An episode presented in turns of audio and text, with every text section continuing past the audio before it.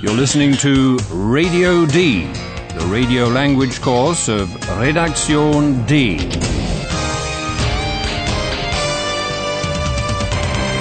A joint project of the Goethe Institute and Deutsche Welle Radio.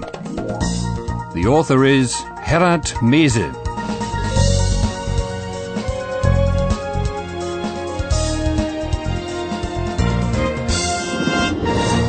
Hi there, welcome to episode 24 of your German course with Radio D. Our two reporters, Philip and Paula, have discovered that what was being taken for a shark in Hamburg port was really only a diver with a shark fin strapped to his back. Do you remember? Der Taucher hat eine Haiflosse montiert. Eulalia had seen something interesting from her bird's eye view. She leads Paula and Philip back to the surfing and diving school where they'd asked a man there about a missing surfer. The man was not exactly keen to tell them anything, to put it mildly, and he had a reason for that. What was it? You'll find out in scene one. Hallo, liebe Hörerinnen und Hörer. Willkommen. Bei Radio D.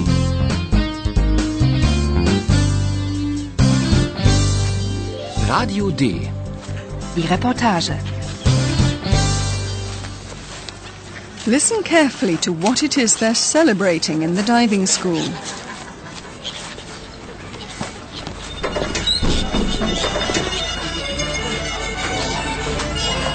Da sind sie alle. Die Chefin der Hamburger Zeitung. Der Taucher. Der Mann. Ruhe bitte, Ruhe. Also, herzlichen Glückwunsch. Das hast du gut gemacht, mein Hai. Alle haben die Hamburger Zeitung gekauft. Alle. Das war eine Riesenauflage. Bravo. Also, Prost. Prost.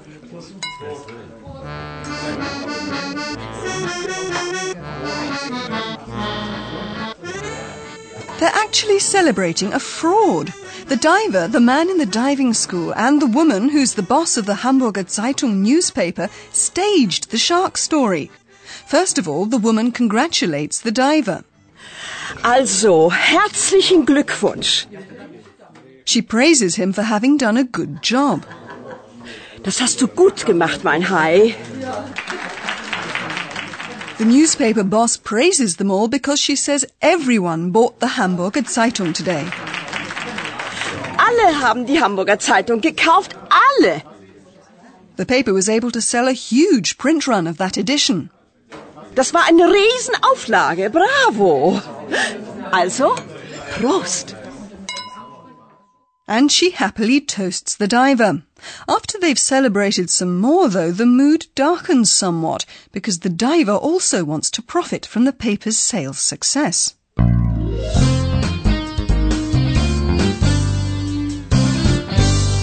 Radio D. Die Reportage. Can you work out what the argument is about? Und mein Geld? Du hast 100 Euro bekommen. Das ist nicht genug. Mein Surfbrett ist kaputt. Das kostet nochmal 100 Euro. Oder?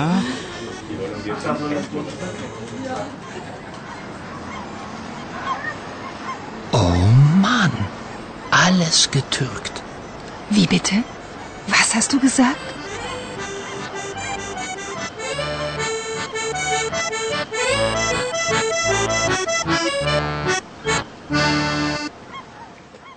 Argument is about money. You may have picked that up from the word euro, euro, the European currency. It appears that the diver has already been paid a hundred euros. Und mein Geld? Du hast 100 Euro bekommen. But the diver doesn't think that's enough. After all, he argues, his surfboard is broken, and that would cost another hundred euros. Das ist nicht genug. Mein Surfbrett ist kaputt. Das kostet nochmal 100 Euro. Oder? The way the diver uses the word or at the end of the sentence suggests that he's threatening the newspaper boss. We don't know what he's threatening, but we can assume that he'd reveal the entire fraud, even though he's up to his neck in it himself with the fake fin and his broken surfboard. Philip comments on this shabby deception with a turn of phrase that has a discriminatory taste to it. Please listen for the past participle connected with the noun Turk, Türke. Oh Mann, alles getürkt. Uh-oh, Philip's probably put his foot in it there with his choice of word.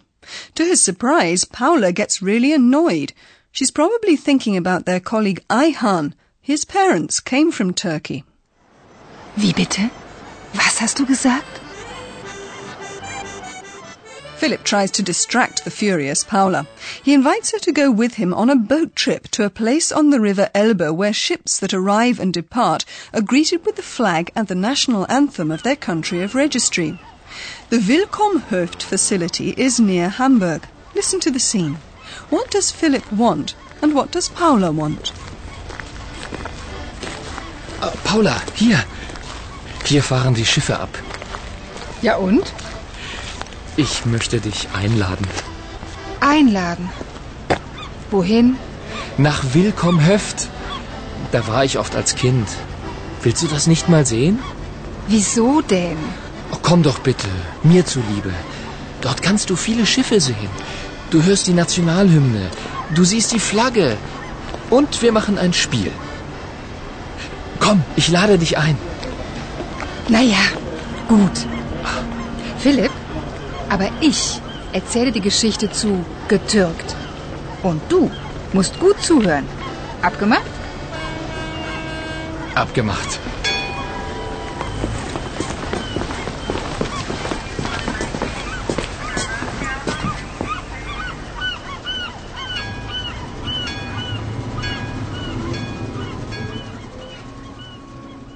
Okay, did you catch that? Philip wants to show Paula a place he often went to as a child. Da war ich oft als Kind. And when Paula doesn't exactly rave about this nostalgic memory, he tries to win her over by asking her to do it for his sake. Komm doch bitte, mir zuliebe. Paula eventually gives in, but she insists that she's going to have a few things to say about the word getürkt, which would translate literally as turked, but is often used to mean faked. Naja, gut. Philipp, aber ich erzähle die Geschichte zu getürkt. Und du? But let's get back to the start of the scene. Philip got the idea to invite Paula on a little boat trip, but that doesn't rouse her enthusiasm the way he'd hoped. Ich möchte dich einladen. Einladen. Wohin? It's only when she asks that Philip says where he'd like to take Paula and why. Nach Willkommhöft. Da war ich oft als Kind. Perhaps you spotted an abbreviation of the word welcome, willkommen, in the name. Nach Willkommhöft. Since 1952, all ships arriving in or leaving Hamburg have been welcomed and seen off again at this spot every day, and pretty ceremoniously at that. As they pass, the national anthems of their countries of registry are played from a tape. Du hörst die Nationalhymne. The anthem to be played is indicated by the flag the ship is flying. Du siehst die Flagge. And here's a chance to play a game. Und wir machen ein Spiel. I assume this is going to be the game Philip used to play here as a boy, guessing where the ships are from. But it's less the prospect of the game that makes Paula accept the invitation than the words national anthem and flag, which make her curious.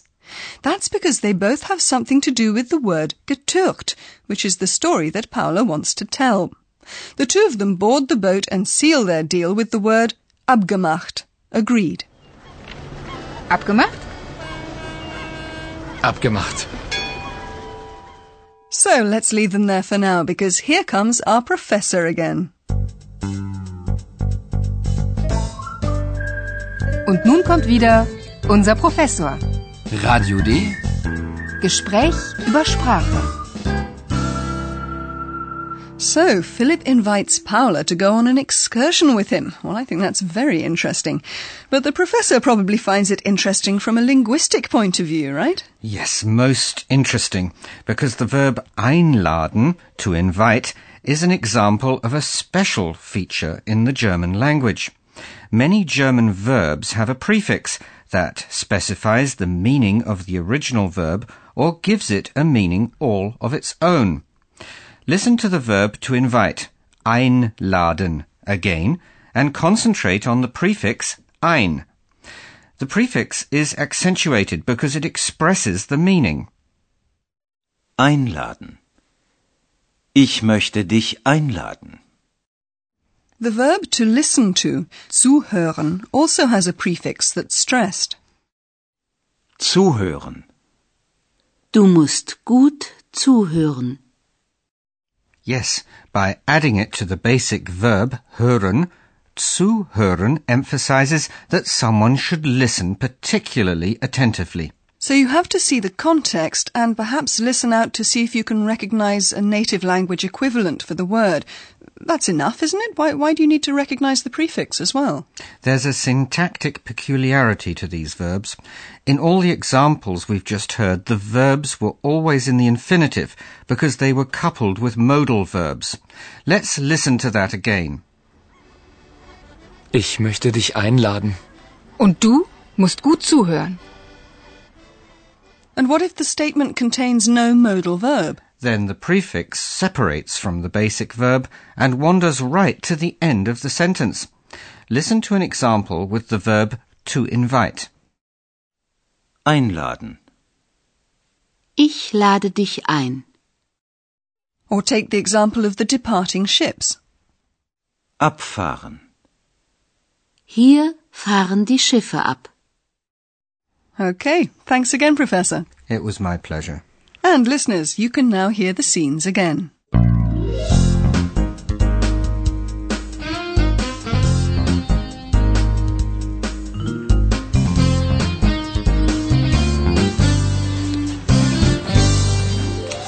Here's the celebration in the surfing school.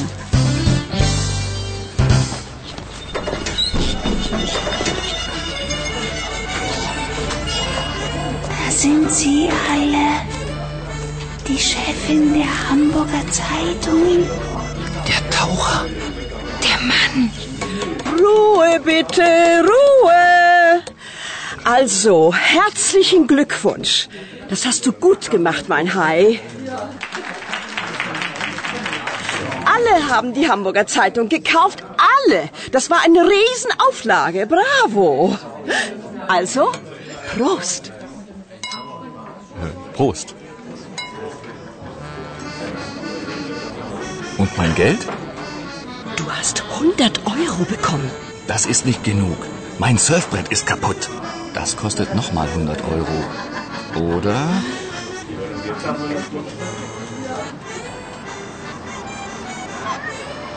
Oh Mann, alles getürkt.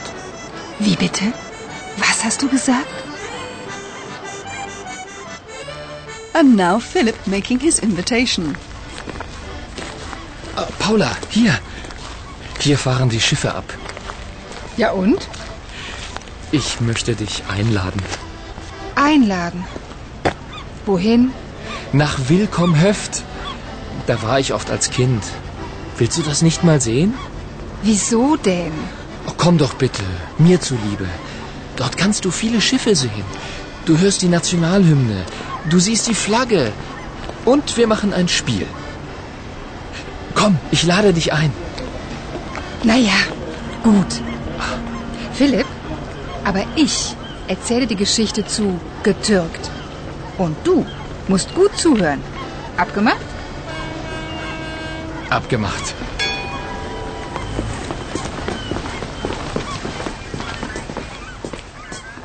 In the next episode, you'll learn the origin of the word getürkt and why Paula's so interested in that.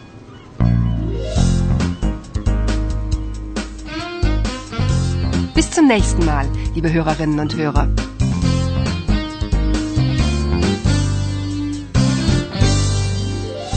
You've been listening to Radio D, a German course of the Goethe Institute and Deutsche Welle Radio. Und tschüss.